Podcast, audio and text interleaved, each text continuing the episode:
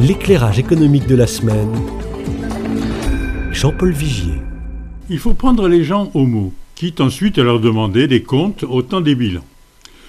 Prenons donc au mot le président de la République quand il promet l'établissement d'une économie forte, écologique, souveraine et solidaire.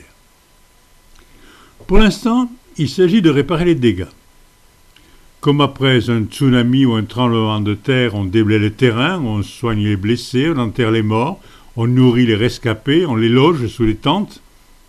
Vient ensuite le moment de la reconstruction en essayant d'introduire des mesures antisismiques dans les zones à risque et de bâtir ailleurs que sur les plages pour des rivages exposés. Nous en sommes là avec notre économie.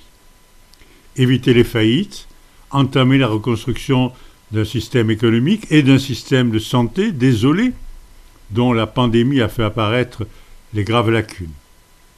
Mais chacun sent bien que la reconstruction ne pourra pas se faire sur les seuls critères précédents.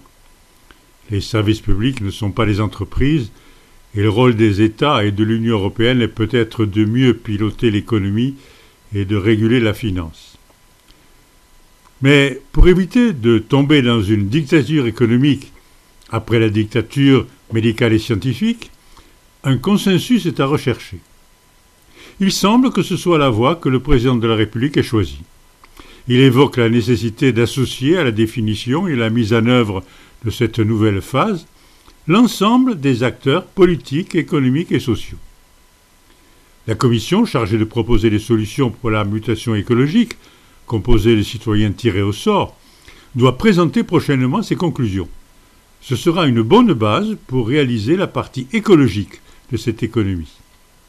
Une autre nécessité est la lutte déterminée contre les inégalités, condition indispensable à l'adhésion de tous. Il faudra bien se poser la question d'une refonte de notre fiscalité. Il est certes trop tôt pour augmenter l'impôt. Le faire serait revenir aux erreurs de 2009. Mais il faudra bien y venir, car la solidarité implique une répartition équitable de la richesse commune. Il faudra aussi rembourser les dettes et en payer les intérêts. L'enseignement, enfin, devra se transformer et préparer avec innovation et justice une école renouvelée et modernisée. On peut espérer que pour réaliser tout cela, les idéologies des uns et les prudences libérales des autres trouveront un moyen de proposer un compromis nécessaire au bien commun. Ne pas le faire serait une énorme faute politique dont il ferait rendre compte.